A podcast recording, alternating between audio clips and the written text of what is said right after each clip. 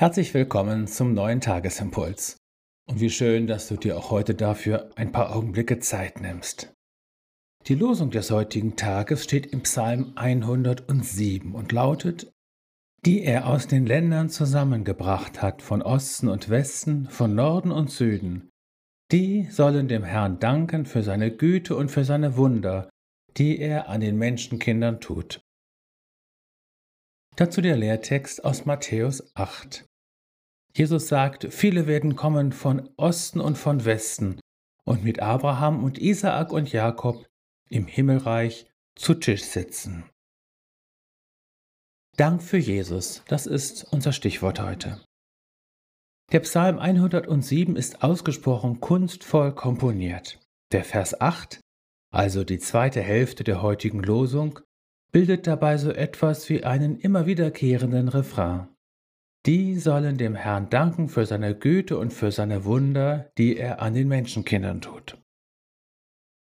Jeder von uns kennt Situationen, in denen wir uns fragen, was soll ich hier eigentlich?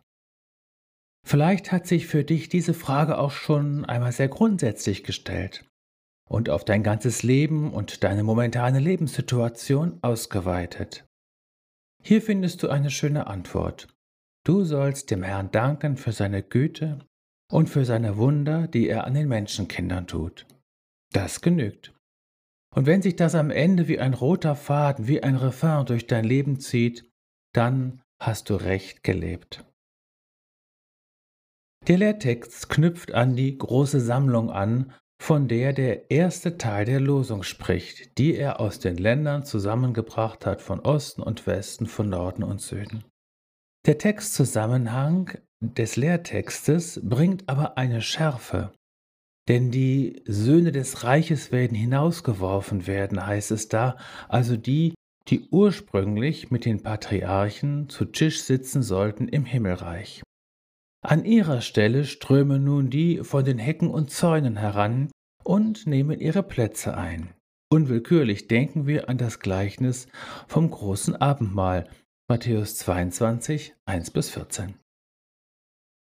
Ich frage mich bei solchen Bibelstellen immer unwillkürlich, und werde ich dabei sein? Ja, wenn du an Jesus glaubst, ist die Antwort, denn im Textzusammenhang des Lehrtextes geht es um den Glauben an Jesus, dem der Herr an einer Stelle begegnete, an der er ihn nicht vermutet hätte, nämlich bei einem römischen und damit heidnischen Hauptmann dass Gott uns seinen Sohn Jesus zugesandt hat, damit er zum Heiland der Welt wird. Wie es die Frau am Jakobsbrunnen einmal sagt in Johannes 4, Vers 42. Dass also Gott uns seinen Sohn gesandt hat, das ist das entscheidende Wunder, das er an den Menschenkindern tut und alleine seiner Güte zu verdanken.